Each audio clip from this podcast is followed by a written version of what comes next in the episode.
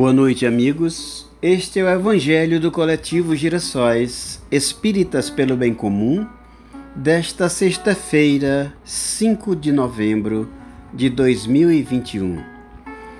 E eu dedico este trabalho aos meus amigos aniversariantes desta data, Bianca Almeida e Fred Marroquim.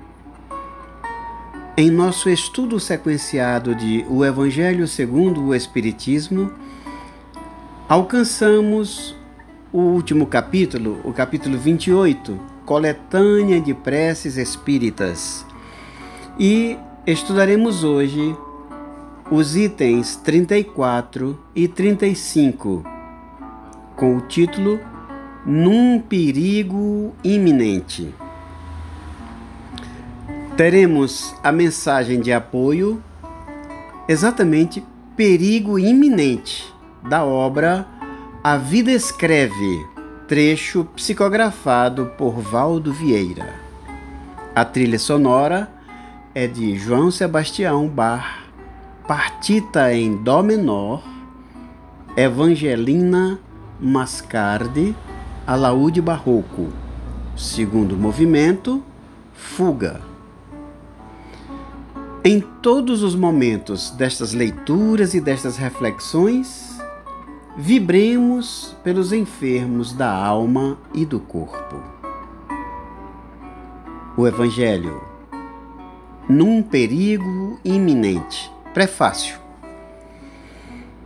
Pelos perigos que corremos, Deus nos adverte da nossa fraqueza e da fragilidade da nossa existência ele nos mostra que a nossa vida está em Suas mãos e que ela se acha presa por um fio que pode romper-se no momento em que menos esperamos. Sob esse aspecto, não há privilégio para ninguém, pois tanto o grande como o pequeno se encontram sujeitos as mesmas alternativas. Se examinarmos a natureza e as consequências do perigo, veremos que estas, caso se verificassem, teriam sido, na maioria das vezes, a punição de uma falta cometida ou de um dever negligenciado. No próximo item, o item 35, é a prece propriamente dita.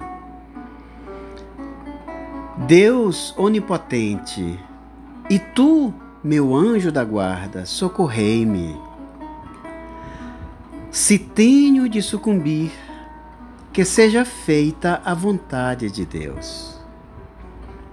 Se devo ser salvo, que o restante da minha vida eu repare o mal que haja feito e do qual me arrependo. A precezinha muito simples, muito curtinha, mas absolutamente cheia de sentidos. Vamos à espécie de comentário ou exemplificação prática que o texto de Hilário Silva nos traz. Perigo iminente. Basílio chegara ao rancho ao pôr do sol. Comeu calmamente o guisado de palmito que Emerenciana lhe dera a jantar, saboreou em, saboreou em seguida a pamonha bem feita e se dispôs a sair. A esposa viajara na véspera em visita a parentes. O calor abafava. Meren disse à doce vovó que arranjava a cozinha. Deixe a porta aberta. Vou até o curral, mas já volto. E, passo lesto, chegou ao cercado onde a vacaria procurava descanso mastigando o repasto. Acariciou o bezerro da Lilinda, que nascera robusto, e melhorou a cama de palha. Dirigiu-se depois ao moinho e renovou a provisão de milho para o fubá. Ar parado. A lua apareceu inteirinha. Basílio visitou, não longe, a casa de Jorge, companheiro do arado, e ambos, felizes da vida, se dirigiram ao mandiocal, espantando os tatus. Dez da noite, quando voltou. Emereciana premia a máquina com o pé e costurava, fitando o pano com atenção pelos óculos fortes. Boa noite, vó, disse ele depois de cerrar as janelas. Durma com Deus, meu filho. Basílio beijou-lhe a mão encarquilhada e lhe enviou um sorriso bom. No quarto, ouviu por alguns instantes as cigarras cantarem perto, como se quisessem esquecer o vigor da canícula. Não tinha sono Contudo, no outro dia, bem cedo, o, milharal novo esperava por ele acima do barracão. Sentia falta da esposa, ainda assim, como na noite anterior, leria a sós o momento espiritual. Acendeu o candeeiro e sentou-se renteando a cama toda, toda branquinha Orou por alguns instantes e logo após tomou o Evangelho segundo o Espiritismo e abriu ao acaso. Surgiu-lhe aos olhos, no capítulo 28, dedicado à oração, o item 34, num perigo iminente. Tratava-se de uma prece para ocasião importante. Como é isso? Já orei, pensou e, fechando as páginas, descerrou-as de novo. Queria material para refletir. Entretanto, o livro ofereceu-lhe a mesma passagem. Por quê? Intrigado, voltou à consulta. O volume, porém, como se mantido por mãos invisíveis, deu-lhe a mesma resposta. Basílio fez-se grave. Não poderia ser coincidência. Algum benfeitor espiritual que os seus olhos de carne não conseguiam ver, certamente o prevenia. Recordou um amigo que desencarnara semanas antes de um colapso cardíaco.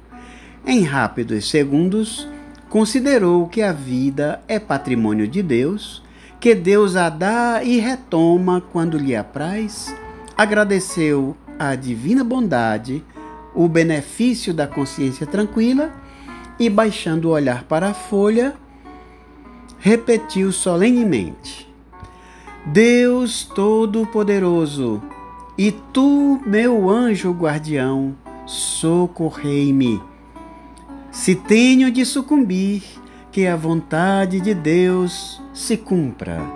Se devo ser salvo, que o restante de minha vida repare o mal que eu haja feito e do qual me arrependo. Depondo o Evangelho sobre a colcha do leito, ergueu-se pensativo e abriu novamente a janela buscando a visão do céu. Debruçou-se para a noite. Estaria acaso em momento crucial que ele mesmo desconhecia? Nisso, porém, houve leve cicio à retaguarda. Na luz frouxa do candeeiro, projeta-se um vulto. Quem é? Grita ele apontando, aprontando a defensiva. Volta-se inquieto e estaca lívido. Acordada de chofre ao impacto do livro, colocados na cama, enorme cascavel emergira dos lençóis e, a fitá-lo ameaçadora, preparava-se para desferir-lhe o golpe certeiro. Hilário Silva para nossa reflexão. Linda mensagem. Ah, Senhor, abençoa cada um de nós e que possamos nos colocar em tuas mãos, em tudo, em todos os dias, diante de todas as situações. A qualquer momento, Senhor, tudo pode nos acontecer. Muito obrigado por tudo que nos dás. Fica conosco, hoje e sempre. Assim seja. Este foi o Evangelho do Coletivo Girassóis para hoje. Muito obrigado, paz e bem a todos. Até amanhã.